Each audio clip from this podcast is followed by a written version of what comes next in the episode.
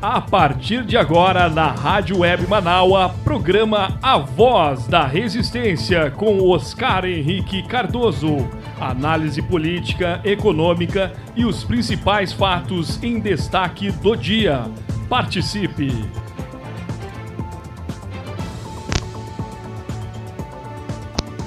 É, gente, tudo bem? 10 horas 54 minutos, 10 e 54, 28 graus é a temperatura, tempo bom, céu parcialmente nublado na capital aqui de todos os gaúchos, de todas as gaúchas, de todas as querências do norte, do sul, do leste, do oeste, todo mundo aqui comigo na nossa segunda hora da Voz da Resistência. Que legal, né? Vocês puderam acompanhar nessa primeira hora este rádio documentário, esta produção aí feita, né?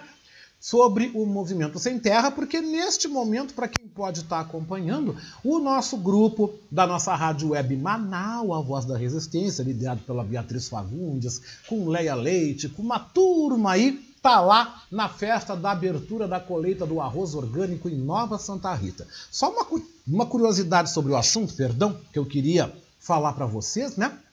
Eu tive o prazer de conhecer lá o assentamento, lá a comunidade, o movimento MST, lá em Nova Santa Rita em 2015, quando eu fui com muita honra patrono da Feira do Livro do município de Nova Santa Rita. Fui patrono, né? E uma das visitas que eu fiz foi na escola Nova Sociedade e também pude conhecer o assentamento né, do MST. Levantei a bandeira do MST, ganhei frutas, verduras, levei livros, pude conversar com os assentados, pude conversar com os estudantes, com os jovens que estudam naquele espaço. Gente, foi uma experiência riquíssima de vida, uma experiência inesquecível. Inesquecível, né? Então eu posso estar imaginando hoje a alegria a alegria das gurias estando lá com a gente, né? E eu quero aproveitar e desejar uma boa ida, uma boa volta. Levem o meu abraço, se estiverem ouvindo, deem o meu abraço. Então, a ex-prefeita, não sei se a ex-prefeita deve estar lá, Margarete Ferretti, deem um abraço também no pessoal lá da Nova Sociedade, um abraço no Fábio, né, que é o prefeito de Nova Santa Rita, que com certeza o prefeito Fábio deve estar lá a Daiane também, secretária das mulheres, né? Olha, povo deve estar lá hoje, tudo de bom, tudo maravilhoso, tudo. Olha, que coisa boa esse momento, né? Meu abraço para o Jefferson, que está no ar, né? Tô chegando aqui graças ao apoio técnico de Jefferson Sampaio, o apoio institucional de Daniela Castro, Sheila Fagundes e Verinha Lúcia Santos nas redes sociais e na direção geral da Manaua, ela, Beatriz Fagundes. Estou chegando agora, a gente vai junto aí até o meio-dia com a nossa segunda hora da Voz da Resistência, tá? Você pode mandar seu recado, você pode mandar o seu alô, você pode pedir música. Olha, Faz aquilo que você quiser, porque a gente segue agora com a nossa voz, né? A nossa voz da resistência. Hoje é dia 18, né? O pessoal tá lá no, na colheita do arroz, eu tô por aqui, mas eu não quero deixar de fazer um convite para você. Não quero deixar de te convidar para que você Participe conosco do nosso projeto, nosso programa de financiamento coletivo da nossa Rádio Web Manaus, né? Nós temos o nosso Pix, né? pixdamanaus.gmail.com, né?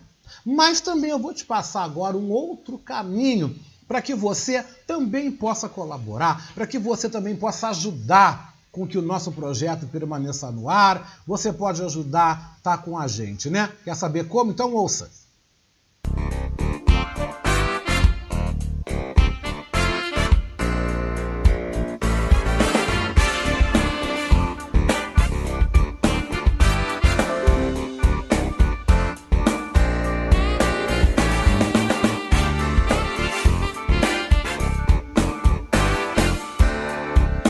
Convidar você que ouve o programa Voz da Resistência a ser nosso amigo da Rádio Web Manaua. Você pode ser nosso parceiro no projeto de financiamento coletivo.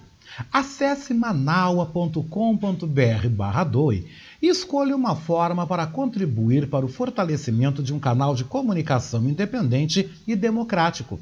Lá você vai encontrar opções para contribuir, como boleto, cartão de crédito, Pix e até mesmo depósito em lotéricas ou agências da Caixa Econômica Federal. Sua contribuição é fundamental para aprimorarmos ainda mais a nossa estrutura.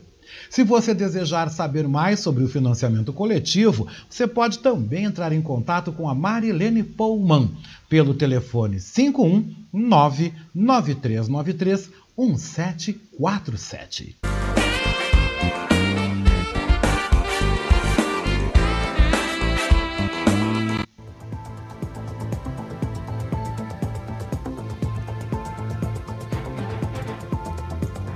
Gente, 11 da manhã, bora não perder tempo, porque eu não gosto de perder tempo na vida, tá? Eu vou fechar o programa relembrando esta quinta-feira, relembrando o dia de ontem, o qual a Pimentinha, a grande rainha, a grande estrela da música popular brasileira, Elis Regina, se estivesse viva, estaria completando 77 anos. Mas ao invés de abrir o programa falando dela, eu vou seguir com a Nossa Senhora da Pauta, como eu digo, né? E vou deixar para terminar o programa com a Elis Regina. Só vou mudar a ordem porque são 11 da manhã e eu não quero deixar de passar a pauta, porque a pauta me tira os cabelos e eu não quero deixar de passar a pauta de jeito nenhum. Mas eu vou abrir o programa aqui falando, gente, das mobilizações que aconteceram ontem em vários estados brasileiros, tá? Mobilizações pelo direito à moradia. Exatamente, né, gente?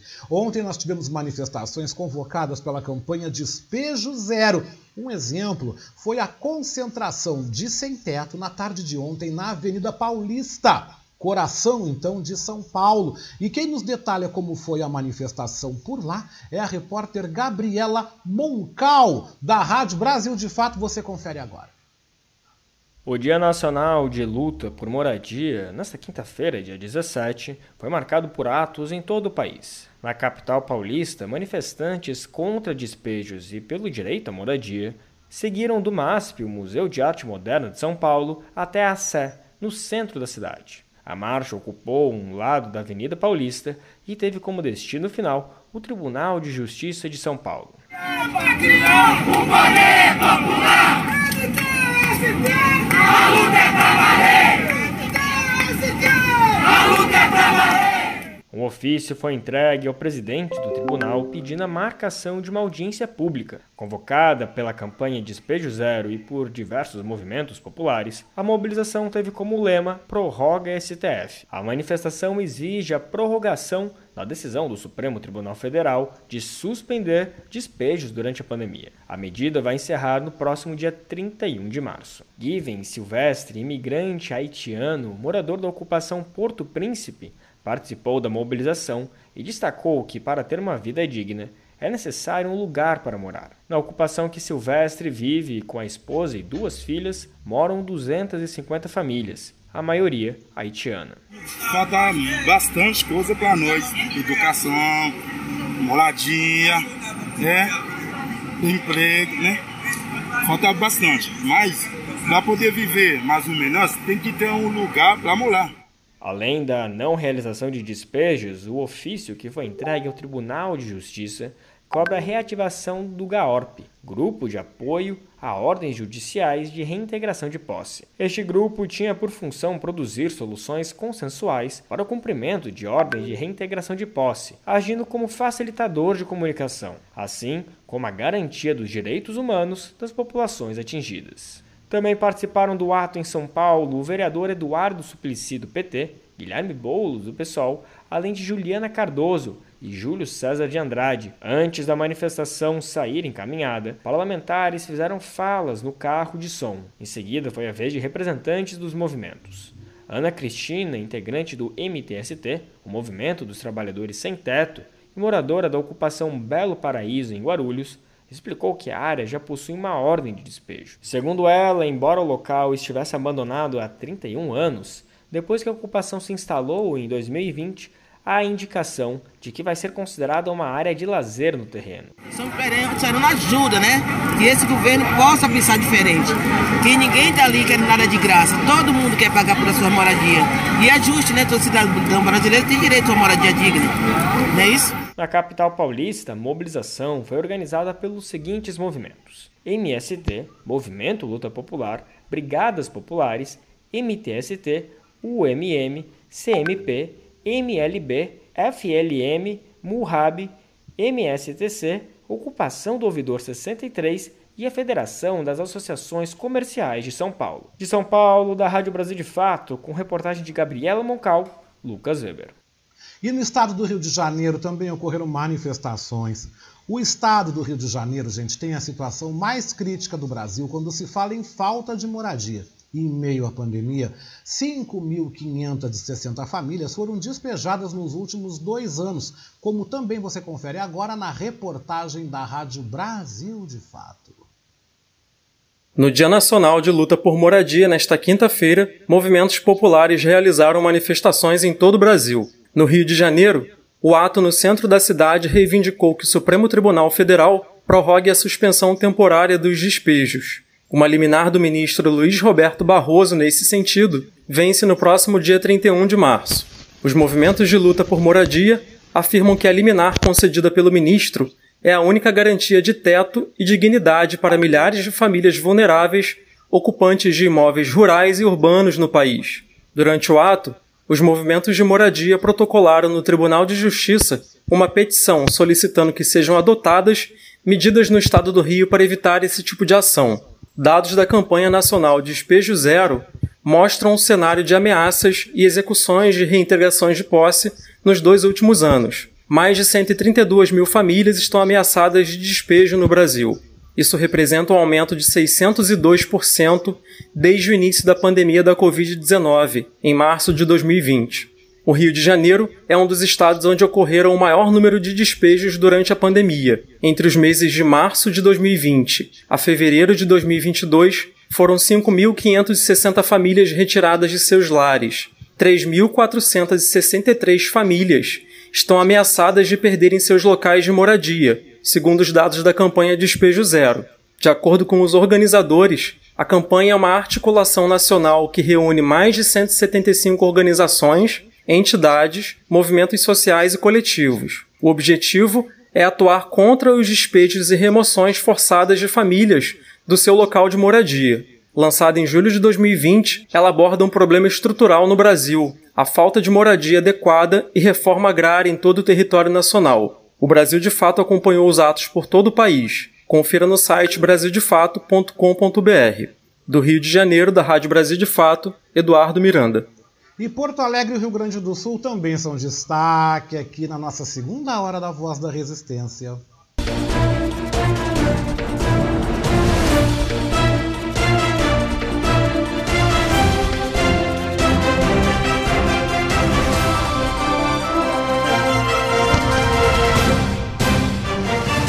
E a gente começa, gente, com os destaques policiais, porque três pessoas foram assassinadas entre a noite desta quinta-feira e a madrugada de hoje aqui em Porto Alegre. Os crimes ocorreram em intervalo de menos de quatro horas nas zonas sul e central da capital. Né? O primeiro crime ocorreu por volta das 10 da noite no beco da Rua 3, no bairro Santana, ali na Vila Planetário. Ao menos três criminosos chegaram ao local de carro Dois deles desceram do veículo e dispararam contra pessoas que estavam na rua. Um adolescente de 16 anos foi atingido e morreu no local. A sua identidade não é divulgada por conta do Estatuto da Criança e do Adolescente, tá? O segundo crime ocorreu por volta das 10h30 da noite na rua Jataí, no bairro Cristal, na zona sul de Porto Alegre. Um homem morreu após um ataque a tiros e não há informações sobre suspeitos ou também sobre a identidade da vítima. O terceiro crime, então, ocorreu na rua Fernando Machado, no centro histórico, por volta da uma e meia da manhã. Um homem foi morto a tiros por suspeitos que chegaram de carro ao local. A vítima estava acompanhada de uma mulher quando dois indivíduos estacionaram o veículo em uma esquina. Um deles desceu e efetuou oito disparos contra o homem na região da cabeça e do tórax. No momento do ataque, centenas de pessoas estavam no local por conta das festividades do St. Patrick's Day celebrado ontem.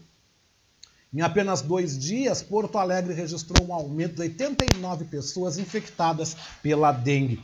O dado demonstra que houve elevação de 90% nos casos confirmados somente no intervalo de 48 horas, sendo que a maior parte das infecções são autóctones, né? Ou seja, autóctones, originárias aqui mesmo em Porto Alegre. Já são 187 os pacientes confirmados desde o começo de 2022, sendo que 182 destes contraíram a doença aqui mesmo. E as áreas com maior presença de casos são os bairros Jardim Carvalho e Partenon na Zona Leste e Vila Nova na região sul da capital 119. E a psicóloga Lisiane Rocha Amena Barreto foi condenada em júri que teve na madrugada de hoje a 18 anos de prisão pela morte do noivo, Marcelo Henrique Prade, ocorrida em 2012 aqui em Porto Alegre. A vítima foi morta por estrangulamento quando chegava em, pó, em casa após uma viagem de trabalho. Lisiane foi condenada por homicídio triplamente qualificado motivo torpe, meio cruel e recurso que dificultou a defesa da vítima em regime inicialmente fechado. Ela não foi presa. Contudo, por estar grávida de um mês, né? Ela vai então cumprir medidas cautelares e vai se apresentar bimestralmente em juízo. Os outros dois réus que são apontados como executores do crime, José Vilmar dos Santos Rocha, tio de Lisiane, e Elisandro Rocha Castro da Silva terão seus julgamentos então no próximo dia 28 de abril. E as principais ruas aqui do Centro Histórico de Porto Alegre finalmente serão reformadas.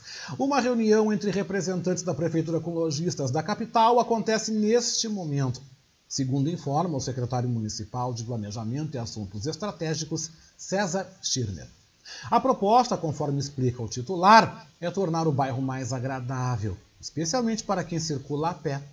Vias tradicionais, como a Rua da Praia, Doutor Flores, Marechal Floriano, Vigário José Inácio, Otávio Rocha, General Vitorino, Uruguai, Voluntários da Pátria e Borges de Medeiros serão totalmente revitalizadas. As reformas do chamado quadrilátero central uma área de 30 mil metros quadrados no centro histórico prevê alargamento das calçadas, troca de pavimento, instalação de bancos, nova iluminação, câmeras de vigilância e toda uma renovação paisagística. O investimento, então, está na casa dos 16 milhões de reais. Se os prazos forem cumpridos, tudo então deve estar pronto em outubro do ano que vem e vai ficar muito bonito, porque Porto Alegre, que faz aniversário no próximo dia 26, né? No próximo sábado, sem ser amanhã no outro, né? Porto Alegre então completa 250 anos. Porto Alegre também que teve ontem a abertura oficial do Carnaval, um evento realizado que foi, foi uh, transmitido né, pela, pela internet, pelo canal Cubo, né? Muito bonito, com a presença do prefeito Sebastião Melo, com também a presença do secretário adjunto da Cultura Clóvis André Silva da Silva, que também é ligado à cadeia do Carnaval. Pois então teve a apresentação de samba enredo, a corte. Foi um evento muito bonito, né, gente? Lembrando que os desfiles de carnaval aqui do grupo especial da capital serão nos dias 6, 7 e 8 de maio. Gente, vamos botar bota, vamos botar sobretudo, bota uma manta e bora no Porto Seco sambar. Eu vou, hein? Conto com vocês também. Deixa eu mandar o meu abraço muito especial para o meu querido Ricardo Weber Coelho, que já mandou aqui a música da Elis Regina, que a gente vai fechar o programa hoje, né? Lembrando os 77 anos da Pimentinha. Meu beijo para Adriana Peter. Meu abraço também para André Brígido, da Vila Jardim que está me ouvindo, para o Zé Augusto de Petrópolis, para todos vocês que estão me acompanhando, gente, todos vocês que estão comigo, tá? Vai mandando recado que eu vou mandando beijoco por aqui, tô vendo também as fotos muito bacanas do pessoal da Rádio Manaua lá na festa, no lançamento, né? Lá no lançamento do, do da festa da colheita do arroz lá em Nova Santa Rita. Aí hoje eu tô com a língua trancada. Tô com a língua trancada, tô com o microfone ruim, mas vamos embora. Deixa eu mandar então pro André Brígido, né? Que ele quer um beijoco, então, ó. Beijoco, tá? Beijoco pra você, tá, mozão? Beijoco com gosto de coco também, tá? E é isso aí, gente. Pessoal que tá lá, tá todo mundo participando, todo mundo acompanhando. Adriana Peter, né? Todo mundo aí na escuta, todo mundo comigo na nossa segunda hora da voz da resistência. Será que vai chover? Eu fico te amando, te amando. Você não retorna. Vai chover ou não vai chover, hein? Olha, pelo que a gente está acompanhando, uma frente fria vai chegar aqui nos pagos hoje no fim da tarde. Deve começar a chover Aí, no início da tarde, no interior gaúcho, deve começar a chuva, porque no Uruguai e na Argentina está chovendo e a temperatura caiu bastante lá, né? Montevidéu tem 17 graus nesse momento, e a chuva vai chegar por aqui. Na capital, chega até o fim da tarde, vai derrubar os termômetros. A máxima amanhã será de 22 graus com chuva. Mas vamos conferir como é que está o tempo agora aqui em Porto Alegre e no restante do Brasil, aonde tem Tempo instável em São Paulo, Rio com sol a pino e chuva em Brasília. Vamos conferir?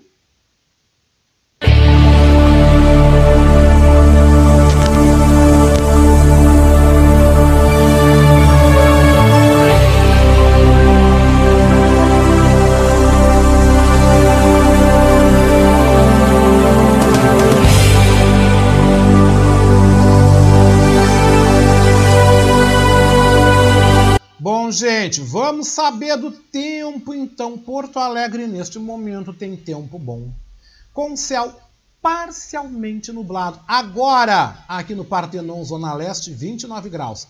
A máxima, 31 graus. Florianópolis, alô Ilha. Ilha tá com tempo bom, céu claro. Bora para as 40 praias, viu? Quem pudesse joga, né? Nesse momento, na ilha, 30 graus, a máxima deve chegar aos 33. Curitiba também, né, Vander Silveira? Também está com tempo bom, céu claro. Agora, 27 graus, a máxima deve chegar aos 29. São Paulo está com tempo instável, céu nublado, né? Por lá na capital paulista, agora 28 graus. A máxima deve chegar aos 31. Meu microfone tá um verdadeiro horror, mas é o fio do microfone, tá? Outra coisa, gente, o Rio de Janeiro está com tempo bom com céu claro. Agora, 31 graus a máxima deve chegar aos 35. Ui, quem puder ir para a praia, a mesma coisa, viu?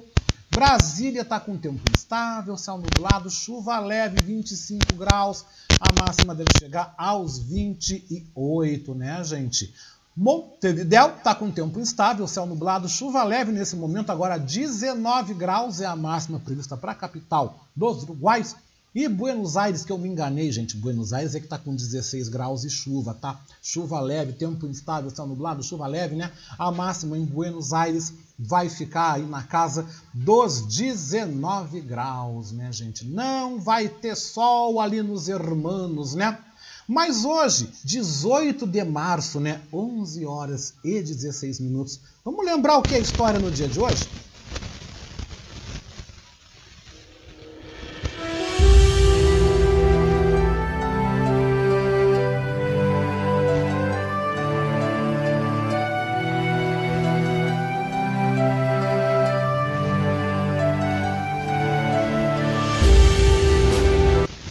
Fatos que marcam a história, né, gente? Chegam aqui nas nossas efemérides, né?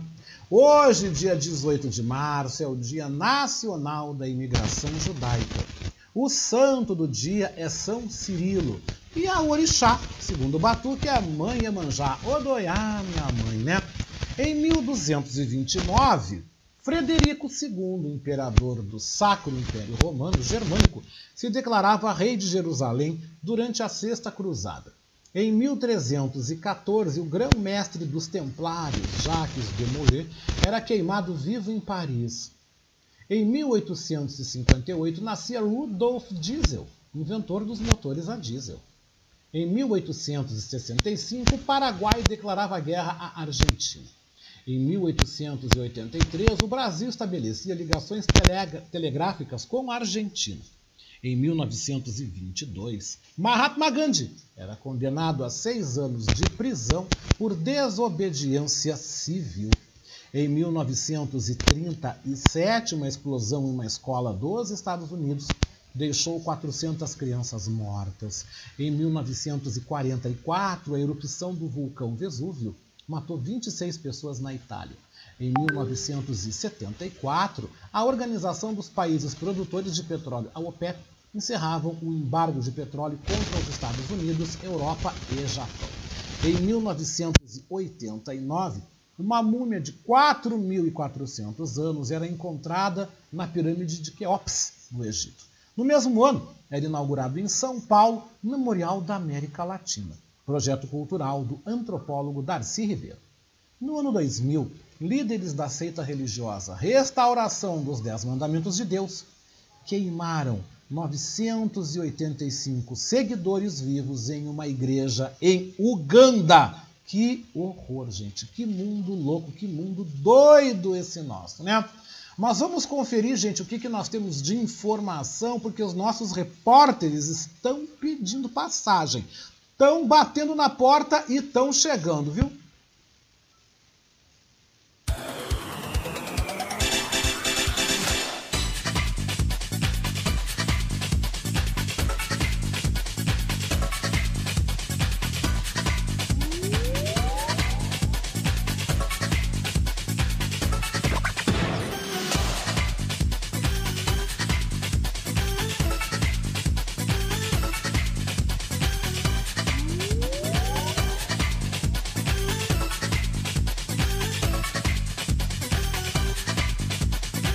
É, gente, nossos repórteres, com a nossa parceria da Agência Rádio Web, Rádio França Internacional e ONU News, estão chegando e a gente vai abrir então direto a Paris. Nós vamos agora direto para a capital francesa, para os estúdios da Rádio França Internacional, dizendo que a Rússia está reforçando ataques próximo à fronteira com a Polônia. Gente, a situação lá piora a cada dia que passa, né?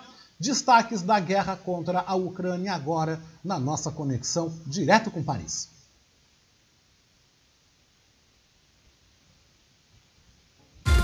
Giro Internacional. Lúcia Miesel. Paris, 18 de março de 2022. Essas são as notícias dessa sexta-feira.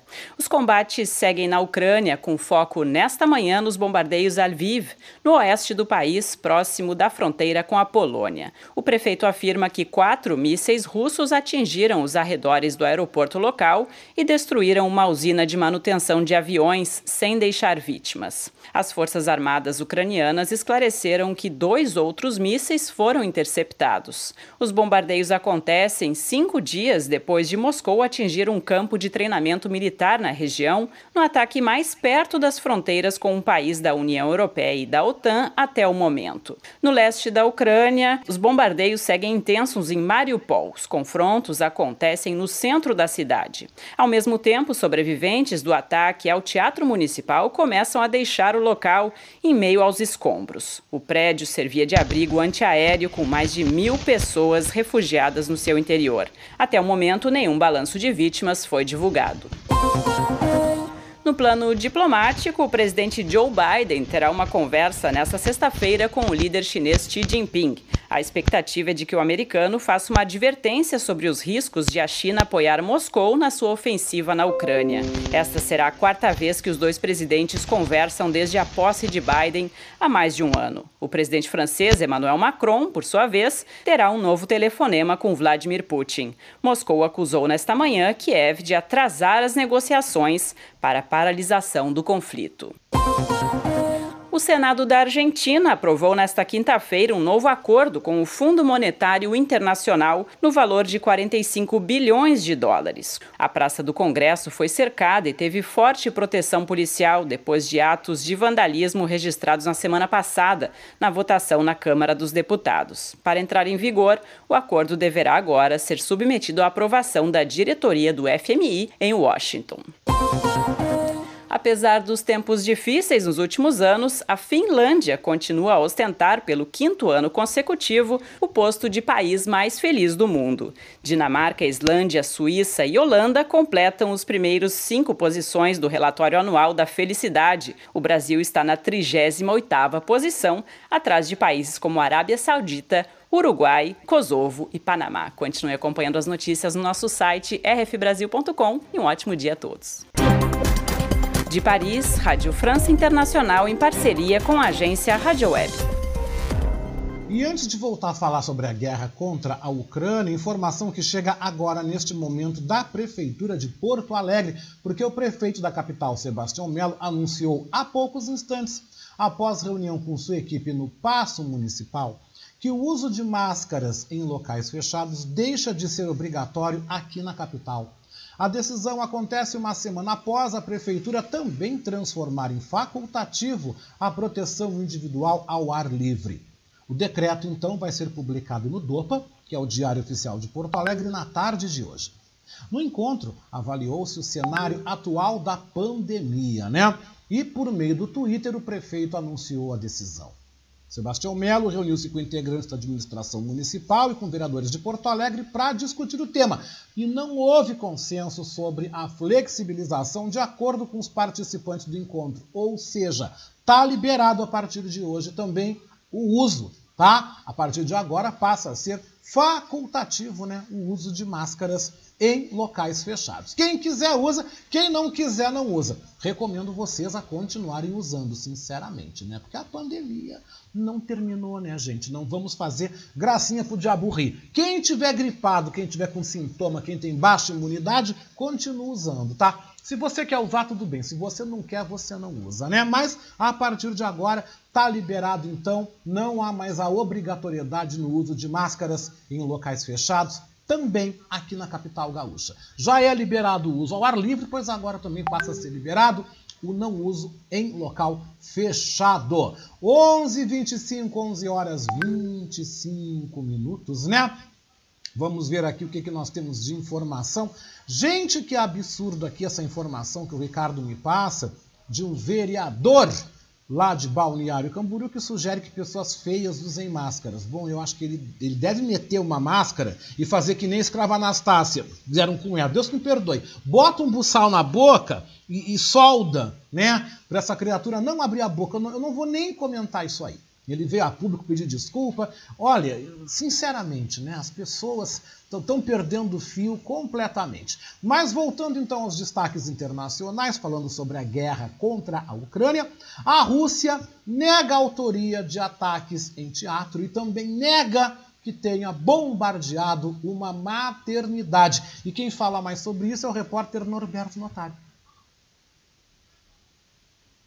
O embaixador da Rússia na Organização das Nações Unidas negou ao Conselho de Segurança que os ataques a um teatro e a uma maternidade em Mariupol, na Ucrânia, tenham sido realizados pelo país. De acordo com Vasily Nabenzia, as imagens das vítimas sendo resgatadas e também do bombardeio seriam uma propaganda ou fake news e que o estabelecimento de saúde serviria de base militar. Ele ainda acusou a Ucrânia de ter feito o ataque no teatro e também de fazer crianças e mulheres como reféns. O embaixador não apresentou provas das acusações. Segundo o governo ucraniano, o teatro estava sendo ocupado como abrigo de civis e contava com aproximadamente 1.300 pessoas no momento dos ataques. A Cruz Vermelha precisou deixar a região por, de acordo com a equipe, não ter capacidade operacional para os trabalhos no local. Após chamar o presidente russo Vladimir Putin de criminoso de guerra, Joe Biden classificou o mesmo de ditador assassino. Em discurso realizado pela comemoração do Dia de São Patrício, o presidente norte-americano afirmou que um marginal trava uma guerra imoral contra o povo ucraniano, referindo-se ao líder russo. Nesta sexta, Biden deve debater a questão do conflito com o líder chinês Xi Jinping. Agência Rádio Web, com informações internacionais, Norberto Notário. E ainda sobre a guerra contra a Ucrânia, a repórter Leda Letra da ONU News nos amplia que a ONU alerta para o risco de tráfico humano por decorrência então da guerra contra a Rússia. A Organização Internacional para Migrações OIM está preocupada com o aumento do risco de tráfico humano e de exploração sexual na Ucrânia e na região. Desde que a ofensiva militar russa começou em 24 de fevereiro, pelo menos 3 milhões de ucranianos cruzaram as fronteiras fugindo do conflito. Segundo a OIM, 162 mil nacionais de outros países também deixaram a Ucrânia nas últimas semanas. Com a piora da situação humanitária e as movimentações em larga escala de pessoas, A segurança dos civis está ameaçada, levando a um maior risco de exploração. A agência explica que casos de tráfico humano são mais difíceis de serem identificados imediatamente após casos de deslocamentos em massa. Mas relatos iniciais de dentro e fora da Ucrânia indicam que existe o potencial para os traficantes explorarem as vulnerabilidades das pessoas que fogem da guerra. Foram reportados, inclusive, casos de violência sexual e existem também indivíduos que prometem serviços de transportes aos ucranianos, mas com indicações de haver intenções de explorar essas pessoas. A OIM recomenda a todos os civis que saem da Ucrânia e precisam de transportes e de acomodação para coordenarem esses serviços com agências locais de proteção e para exigir as rotas de transporte, os detalhes de contatos e os endereços das acomodações. O diretor-geral da OIM, Antônio Vitorino, destaca que as pessoas que estão deixando o território ucraniano são, na maioria, mulheres, crianças e até idosos, incluindo pessoas que estão desacompanhadas ou foram separadas de suas famílias. Esses grupos são ainda mais vulneráveis ao risco de tráfico humano. Da ONU News, em parceria com a agência Rádio Web, lê da letra. E a gente agora vai direto a Brasília, né? Porque o pagamento de março do Auxílio Brasil começa hoje. Quem nos amplia direto da Rádio Web Brasília é a repórter Sandra Fontela. O pagamento do Auxílio Brasil deste mês começou nesta sexta-feira para beneficiários com número de identificação social NIS Final 1. O repasse dos valores do programa de transferência de renda vai até o dia 31 deste mês. Os pagamentos são feitos sempre em dias úteis. O Auxílio Brasil atende 18 milhões de famílias. O valor mínimo do benefício é de 400 reais. Para serem habilitadas ao programa, as famílias devem atender os critérios de elegibilidade e estar com os dados atualizados no cadastro único. Com informações de Brasília, Sandra Sandra Fontela. Ainda sobre Brasília, o Congresso então decide por suspender o prazo de validade de concursos. Em quem nos amplia esse destaque é o repórter Leno Falco. O Congresso derrubou o veto do presidente Jair Bolsonaro sobre a validade de concursos públicos homologados antes da pandemia da Covid-19. Com a medida dos deputados e senadores, passa a valer o texto do projeto que suspende até dezembro de 2021 os prazos de validade desses concursos.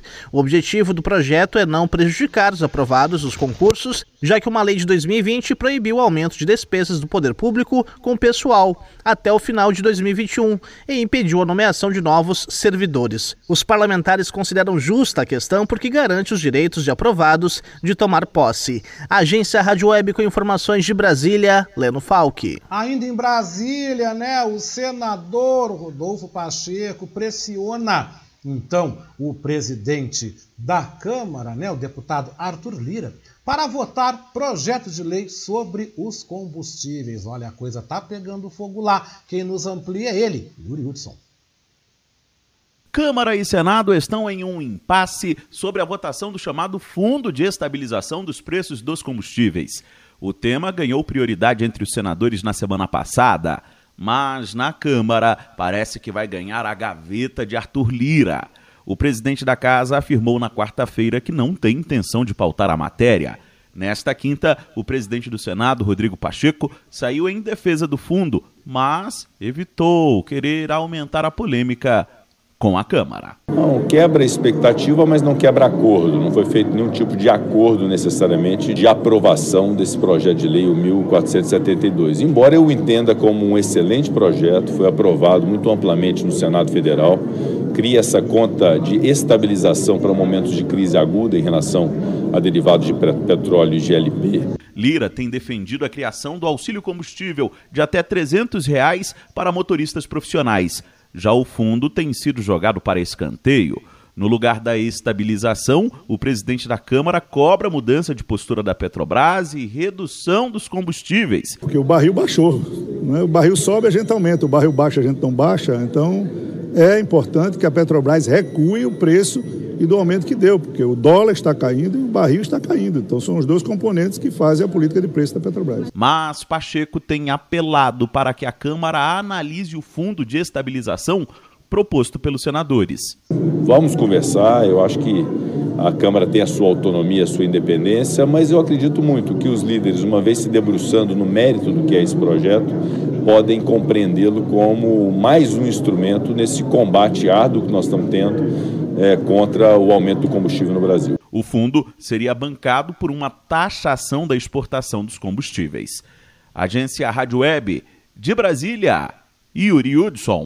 Vamos falar então de economia, gente, porque a inflação da cesta básica chega a 12,67% e supera a média de preços. Gente, que horror, né? Juro alto, inflação alta. Quem destaca é o repórter Igor Pereira. A inflação dos alimentos que compõem a cesta básica chegou a 12,67% no acumulado de um ano até fevereiro no Brasil. Esse é o resultado de um estudo produzido pelo Estúdio de Economia e Finanças da PUC do Paraná. O preço superou o do IPCA, que é a inflação ao consumidor, que está em pouco mais de 10%. O café em pó lidera o ranking com 61% de aumento em um ano. Em seguida vem o açúcar, com 36%, e o tomate, com 31%. A margarina teve um acréscimo de 20% e a banana prata, 18%. As perspectivas com a guerra na Ucrânia deixam um cenário ainda complicado nos próximos meses, com a alta na inflação. Alimentos como o pão francês e o óleo de soja devem sentir os reflexos por conta da alta do trigo e da soja. O aumento dos combustíveis também deve jogar pressão sobre o preço das mercadorias e o custo do transporte no país. Agência Rádio Web, produção e reportagem, Igor Pereira. E o Igor Pereira volta destacando, gente, que com a alta na taxa dos juros, é necessário este momento para você poupar e investir. O Banco Central elevou a taxa Selic, que é a taxa básica de juros do Brasil, para 11,75%. Apesar da alta afetar diversos setores da economia, especialistas observam que pode ser um bom momento para poupar dinheiro e aplicar em investimentos. Um deles é a renda fixa, onde o consumidor inverte uma quantia em dinheiro por um determinado período e recebe o valor com correção monetária no futuro. O economista do Instituto Brasileiro de Economia da Fundação Getúlio Vargas, André Braz, explica que economizar agora para consumir no futuro pode ser uma boa estratégia. Sempre que a taxa de juros sobe, há um convite para os consumidores investirem mais e consumirem menos. De que maneira você desistiria de comprar um carro, um apartamento, se não fosse por juros mais altos? Então, Selic mais alta significa que bons investimentos de renda fixa vão render mais. Então, vai compensar economizar agora para consumir no futuro. E essa é a expectativa da autoridade monetária mesmo. Né? Se eu te convenço a adiar o seu consumo, eu também não alimento o aumento de preços. Né? Se não tem demanda, os preços sobem mais devagar. Além da renda fixa, há outros tipos de investimentos, como o mercado de ações, por exemplo. Antes de investir, é preciso entender o perfil do investidor e procurar auxílio para evitar problemas, como explica o especialista. A gente tem que conhecer que tipo de investidor é. Se ele é conservador, ele vai ficar em investimentos tipo poupança, tesouro direto e outros. Se ele é moderado, aí dá para você fazer uma carteira mista.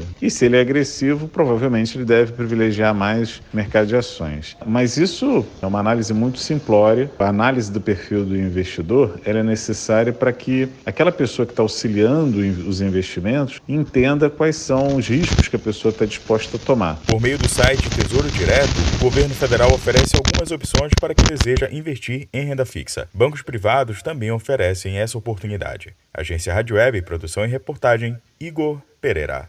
Gente, eu peço desculpas a vocês pelos ruídos que vocês devem estar ouvindo atrás, mas o problema está no meu cabo, né? no cabo, o qual eu acoplo o microfone e também o fone de ouvido com o meu notebook. Esse cabo dá problema mesmo.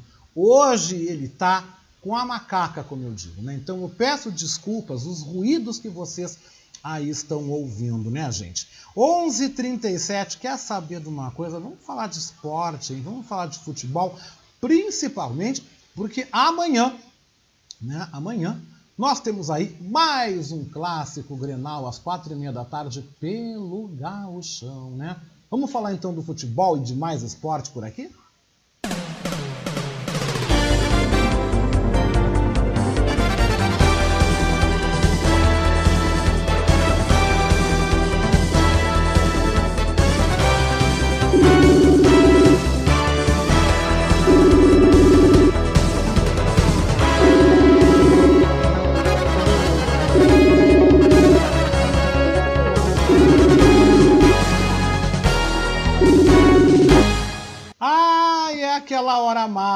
Mágica, maravilhosa que eu adoro, porque eu tenho prazer de estar terminando a semana recebendo ele, o meu querido jornalista, escritor, cara que sabe tudo de futebol, eu trouxe para cá por isso mesmo, né?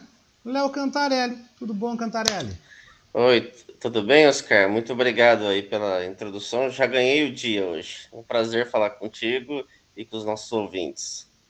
Cantarelli, amanhã tem aquele duelo esperado, quatro e meia da tarde, que eu vou estar assistindo, viu? Sim, sim, vamos assistir, né? É, finalmente vai chegar o fim de semana aí do Grenal. Vamos torcer para que não tenha nada de é, pedra em ônibus, né? Que seja tudo um, um bom jogo de futebol. O, o Inter segue ainda assim o Moisés na lateral esquerda, né? Vai provavelmente vai o, o Paulo Vitor na no lugar e o provável time ali que, que o Medina tem escalado seria Daniel no gol, Bustos na direita, Kaique Rocha, Vitor Cuesta e o Paulo Vitor. Gabriel, Lisiero, Edenilson, Tyson e Maurício. E, e o Davi no ataque, né? É, é um time no papel até interessante, assim, tem um meio campo é, é, bom no papel. Vamos ver se o time consegue funcionar, né? E o, o Grêmio ainda tá querendo ver se vai, o, o Turin talvez volte, né? Mas talvez fique no, no banco, pelo lado do Grêmio. Então o time talvez tenha Breno no gol, é, Rodrigues na direita, Jeromel, Bruno Alves e o Nicolas, Vila Sante, Bitelo, Campas, Ferreira e, e Janderson. Aí no ataque a dúvida entre Elias ou Diego Souza. E o Grêmio? Como é que tu acha que o Grêmio vai vir? Tu acha que agora o Roger vai botar uma reação no time? Ou será que o Grêmio vai jogar este Grenal morto como foi no último, né? Porque no último foi uma tristeza. É, não, eu acho que ele vai tentar ligar o alerta no Grêmio, sim, claro. Vai vir até pressionado por ter perdido aquele Grenal. E a gente sabe que para qualquer treinador perder um Grenal é terrível. Perder dois vai ser pior ainda, né? E o Roger já tá perdendo um pouco a credibilidade que as pessoas tinham nele, né? Porque ele veio com muito. O pessoal queria muito ele, trouxe e até agora não mostrou muita coisa, né? Só na estreia contra o São Luís, mas depois disso o time não andou. Eu acho que é o que você falou, eu acho que tem que pôr a pilha no time entender a pressão para poder ganhar, partir para cima, ver que o Inter não vive também um, um bom momento e, pô, e, ganhar. E até porque depois, né, é, como é que eu vou dizer? Depois só tem a Série B, não tem mais Grenal, então de repente ganhar um gauchão já vai um pouco mais menos pressionado para a Série B, vamos dizer assim, né? Mais tranquilo não, não vai, mas menos acho. pressionado. A gente tem que reagir ao Urucubaca. A gente tem que reagir às Urucubaca. Porque se tá ruim, a gente tem que fazer levantar. E eu acho que tá na hora do Grêmio dar uma reagida. Mas a gente também tem Pelotas, outro clássico também amanhã ou domingo, né? Domingo, então, não, não vai ser em Pelotas, né? Vai ser em Rio Grande, na sua cidade. Hum, porque que legal! O, é, porque o, o Brasil tá cumprindo suspensão de mando de campo por conta de atos racistas da torcida, né? Ah, eu lembro. Então, uhum, eu lembro. É, então, vai ser agora o, o jogo, vai, vai ser em Rio Grande. E aí sim, o final alternativa, né? Mas é um jogo que deu. Embora a torcida do Brasil até se mobilize mais, é... como é que eu vou dizer? O Ipiranga é mais time, né? O Ipiranga tá embalado, terminou na liderança. Então, vai ser interessante isso. Ver como é que, vai ser esse jogo. E bom que vai ser um jogo diferente do que o, o Grenal, vamos dizer assim, né? Não ter um Grenal na, na final, poder ter um time do interior. Quem sabe ah, eu acho maravilhoso. Um... Eu acho maravilhoso. Eu quero mais uma vez, né? Assim como a gente teve no caso do Novo Hamburgo, que o gauchão vá a taça pro interior. Chega dessa hegemonia de Porto Alegre, tá ficando um saco isso, né? Tá ficando um verdadeiro saco. Ah, exatamente. E aí a gente, falou, como você falou da hegemonia, o... nós podemos ter o Brasil, que pode ser a segunda vez campeão gaúcho, né? Que o Brasil é o primeiro campeão gaúcho da história, em 1919, ou um campeão inédito do Ipiranga. Porque como você lembrou bem do Novo Hamburgo, aquela vez em 2016. E eu até acho, por exemplo, se for o Brasil e o Ipiranga campeões, eu acho que vai fazer bem ao interior mais do que aquele Novo Hamburgo. Porque o Ipiranga já tem um projeto já a médio prazo, a longo prazo, que está tentando subir para uma Série B de brasileiro. O Brasil de Pelotas também. Aquele time do Novo Hamburgo não tinha, né? Foi uma coisa assim, montou um time bom ali na hora e só. E não, não vingou depois. Então acho que se um desses dois for campeão, eu acho que vai fazer muito bem pro interior, né? E falar interior, já adiantando, destacar ontem o Juventude na Copa do Brasil, né? Conseguiu Como ganhar é que do. foi? Ele e o Goiás estão bem, né? Oi, desculpa, não entendi. Ele e o Goiás bem, né? Juventude e Goiás bem, né? Isso. O Juventude ganhou ontem do, do Real Noroeste, lá em Águia Branca, no interior do Espírito Santo. É, é, um gol do paraguaio coreano Kim. E ainda o, o goleiro César defendeu um pênalti, né? Então o Juventude segue honrando aí o, o nome do estado. O, o Goiás ganhou ontem do Criciúma, 1 a 0 né? O, o Criciúma, que até então só, tinha, só fez dois jogos esse ano, são os dois pela Copa do Brasil, né? Perdão, que tá na segunda divisão do Catarinense ainda não começou. Mas sim, o Goiás já, já vem bem aí. E agora esperar, só falta o jogo do Vitória e Glória de Vacaria. E depois vai haver o sorteio para a terceira fase da Copa do Brasil. E nos estaduais, o que, que tu tem visto também que tu tem achado interessante? Pois é, ontem teve o. Aliás, né, você tinha perguntado aquela vez do Santos, né? Você viu Foi. o sufoco do Santos contra a Ferroviária? Foi. Tinha Não perguntado foi. mesmo.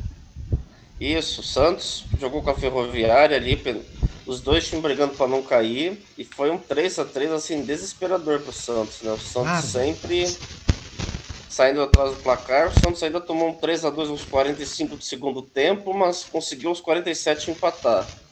E agora, vamos ver esse drama aí. Eu acho improvável que o Santos caia, mas o Santos vai vem, enfrenta o Água Santa no sábado na Vila Belmiro. Os dois times com 11 pontos, se empatar, os dois escapam. Então tem esse problema, né? O Santos não pode perder. Se perder, tem que torcer para Ponte Preta não ganhar do Ituano, né? Então tá, tá. Na medida do possível, tá tranquilo a situação do Santos, né? Não preocupa pro, pro Brasileirão como é que vai ser, né? Menino, eu pego um avião e eu vou na Vila Belmiro gritar. Eu vou lá me jogar no chão. Também sou que- santista, querido. Em São Sim. Paulo, meu time do coração é o Santos. Vou lá na Vila Belmiro gritar, vou me jogar no meio da rua. Essa foi boa. Eu tenho muita vontade, sabe, Cantarelli, de conhecer Santos, que o meu finado Sei. pai foi embarcado. Meu pai era marítimo, era embarcado. Antes de ser servidor público, antes de entrar na CE, onde trabalhou 41 anos e vários dias, como ele dizia, né? Mas papai foi embarcado. Então papai morou muito tempo em Santos e morou no Rio de Janeiro. Imagina o negão novo embarcado. Cara, pegava todo mundo, era aquele rolo, aquele PPP, sabe? Porque meu pai era pegador, meu, meu pai era um gato, cara. Meu pai era pegador. Depois casou com a minha mãe, sossegou, mas o meu pai, bah, passava o rodo, né? E Sim. papai morou em Santos. E ele sempre então. me falava em Santos. Então eu tenho uma vontade de conhecer Santos, nunca consegui lá. Nunca consegui. Talvez você tenha algum parente lá em Santos, vai saber algum irmão? Ah, eu adoraria. Eu passei a vida inteira procurando. Eu passei a vida É. inteira, porque eu sou filho único. Mas Ah. eu vou ser bem sincero contigo, com todo mundo que me conhece. Eu não tenho cabeça de filho único. E eu não curto ser filho único. Eu tive que aceitar. Eu aprendi na vida a aceitar. Mas o que eu mais queria na minha vida, Cantarelli, era ter um irmão. Ou ter uma irmã. Ah. Eu queria ter um monte de irmão, um monte de irmã. Sabe? Eu queria ter a casa Sei. com um monte de gente brigando pelo bife, com a bagunça, beliche, e briga. E, sabe? Era o maior sonho que eu tinha na vida. Mas se a vida não Ah. me deu esse sonho, tudo bem, a gente então vive com aquilo que a gente tem. Mas até onde eu sei, até onde eu sei da história, dos alfarrábios, eu não tenho irmã e nem tenho irmão perdido por aí, né? Se tivesse, iria colher, adorar, dividir os pratinhos. Ah, eu ia chamar para conversar, pra gente conversar histórias do nosso pai. Ah, não, se eu tivesse, eu ia adorar, na boa, na boa. Sim, ah, que legal isso. e, e eu ia continuar também, já que você falou no Rio de Janeiro, né? Amo. Para quem gosta para quem gosta do domingo, tem Flamengo e Vasco, né? Ui, meu O- time vai jogar então. Uh. Isso. é, E para quem gosta, porque eu digo assim, né, que como o Vasco já tá há alguns anos na segunda divisão, Ai, que né, tristeza. é, então vai ser o último Flamengo e Vasco do ano, porque quarta-feira o Flamengo ganhou do Vasco na semifinal e aí domingo agora tem o jogo da volta, né? Então, para quem curte o Flamengo e Vasco, vai ser domingo. E aí na segunda-feira vai ter Botafogo e Fluminense, que vai ser o primeiro jogo ainda. Não teve no meio de semana, porque o Fluminense estava na pré-Libertadores, né? E que tragédia. do perdeu e o pessoal foi no aeroporto vaiar, foi mó barraco, Sim. né? Acho que é, o pessoal acabou se iludindo muito que o Fluminense vinha bem ali com. Mas jogando muito com o estadual, né? Aí pega um time que é tricampeão da Libertadores, acostumado, e aí acabou eliminado. E aí o primeiro jogo nessa segunda, e só no outro domingo tem outro jogo entre Fluminense e Botafogo, pela semifinal do, do Carioca. Então acho que ficam. Esses seriam os maiores destaques aí. E falando em Libertadores, semana que vem tem o sorteio, né? E legal que o América Mineiro classificou, vai jogar pela primeira vez a, a Libertadores, né? Acho Gente, esse- que maravilha, tô feliz. Tô feliz. Sim, vai ser bem, bem interessante. Gosto de Minas Gerais, gosto de Goiás, né? Tocantins, que agora passa a viver no meu coração, né? Tem um pedaço meu também lá agora, né? Mas eu tenho uma simpatia muito grande por Minas e Goiás. Só não moro lá porque não tem praia, querido. E a pessoa aqui é Não. rata de praia, né? Então fica difícil. Sei, não, né? e é, e é bem longe da praia, né? Ai, bota longe nisso. É, e só passar também que, falando em, em praia, é, hoje tem os jogos, esse fim de semana tem os jogos da volta das quartas de final do Catarinense, né? Então, para quem quer acompanhar, o, o Havaí enfrenta o, Brusque fora de casa. Primeiro jogo em Florianópolis foi 1 a 1 a, Chapecoen- a Chapecoense é, enfrenta o Concórdia fora de casa. Primeiro jogo também 1 a 1 é, Camboriú, Marcílio Dias, joga em Camboriú. Primeiro jogo foi 1 a 1 E o Figueirense ganhou do Ercílio Luz por 1 a 0 Agora viaja para o jogo da volta. Pois é, né, gente? Juntando aquelas praias maravilhosas com o futebol também, que Sim. não anda grande coisa, né? O catarinense vai indo. Cantarelli, bom fim de semana. Vamos ver o Grenal. Terça-feira a gente se senta aqui para comentar se foi bom ou se foi um fracasso, né? Vamos falar bem, vamos falar mal. Um abraço. Sim, um abraço e que tenhamos um- um bom Grenal e sem violência. Com certeza, acima de tudo, sem violência, né? 11h51, gente, Cantarelli passou por aqui. Amanhã tem Grenal, 4h30 da tarde. E eu vou indo embora, né? Vou pegando o beco, né? Como eu digo, vou pegando a minha turminha, vou embora. Porque esse fio deste microfone já me irritou. Tudo que podia ter me irritado, mas eu não perco a ternura. Posso ter ficado irritado, mas eu não perco a ternura. Só para contar para vocês também, gente, eu estava vendo ali no grupo do Zap da Manaus, o Leonardo Melgarejo está falando lá neste momento na festa da colheita lá em Nova Santa Rita. O evento tá cheio, maravilhoso e com certeza a Beatriz vai vir amanhã contando tudo, repercutindo como é que foi esse momento. Eu vou indo, né, gente? Agradeço o apoio técnico de Jefferson Sampaio. Agradeço também o apoio institucional de Daniela Castro, que amanhã vai estar fazendo o lançamento impresso do livro Militância nas Redes, a partir das quatro da tarde, no Centro Cultural Érico Veríssimo da CE. Eu vou, já reservei, quero o meu livro, né? Vou estar lá. Mais uma vez, parabéns, Daniela. Nas redes sociais, Sheila Fagundes e Vera Lúcia Santos, a Sheila, que está lá em Nova Santa Rita também aproveitando, né, gente? E na direção geral, ela, Beatriz Fagundes. E em seguida, quem chega ao meio-dia é ele, Adroaldo Bauer Correia, para a terceira hora, até à uma da tarde. Vocês vão ficar muito bem acompanhados. E eu tô indo embora, é claro, né? Seguindo o que eu tinha falado no começo do programa, não deu, mas agora eu vou fechar com ela, com Elis Regina, que se estivesse viva, estaria completando, teria feito ontem, quinta-feira, 77 anos. Maravilhosa, saudades da Pimentinha. Quem sente saudade como eu, relembra e ouve. Então eu vou te convidar para a gente terminar o programa ouvindo Alô, Alô Marciano, que tem muito a ver com essa loucura que a gente está vivendo na Terra, né, gente? Vou indo! Terça-feira que vem tô de volta às 10h30. Tchau!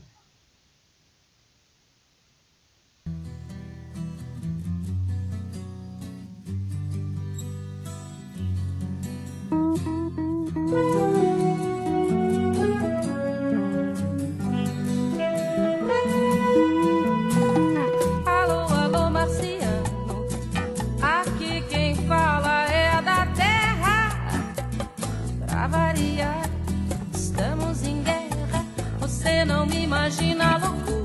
O ser humano tá na maior fissura. Porque tá cada vez mais down no high society. Down, down, down no high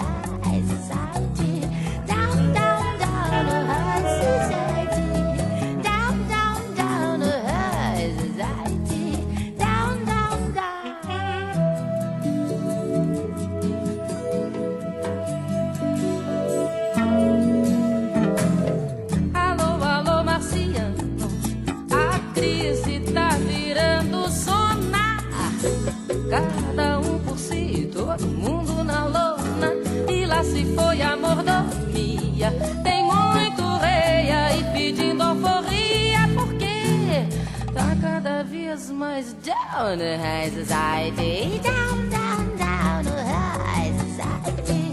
Down, down, down no high society.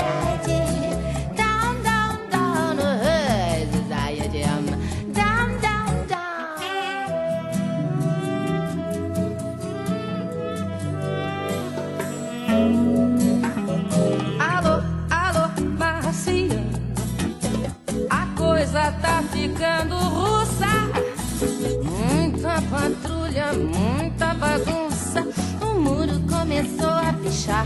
Tem sempre um ayatolá pra dólar. Ah lá, a cada vez mais down no high society. Down, down, down no high society.